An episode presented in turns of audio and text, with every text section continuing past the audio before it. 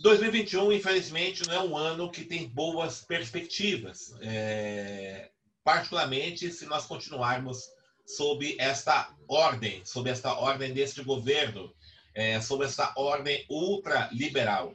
A tendência, justamente, é esse processo de exclusão, de genocídio, de matança, de descaso com a saúde pública se intensificarem. Nesse sentido, é o momento de que os movimentos sociais, os movimentos populares se articulam, se articulem é, de forma unitária no sentido de construir uma alternativa social.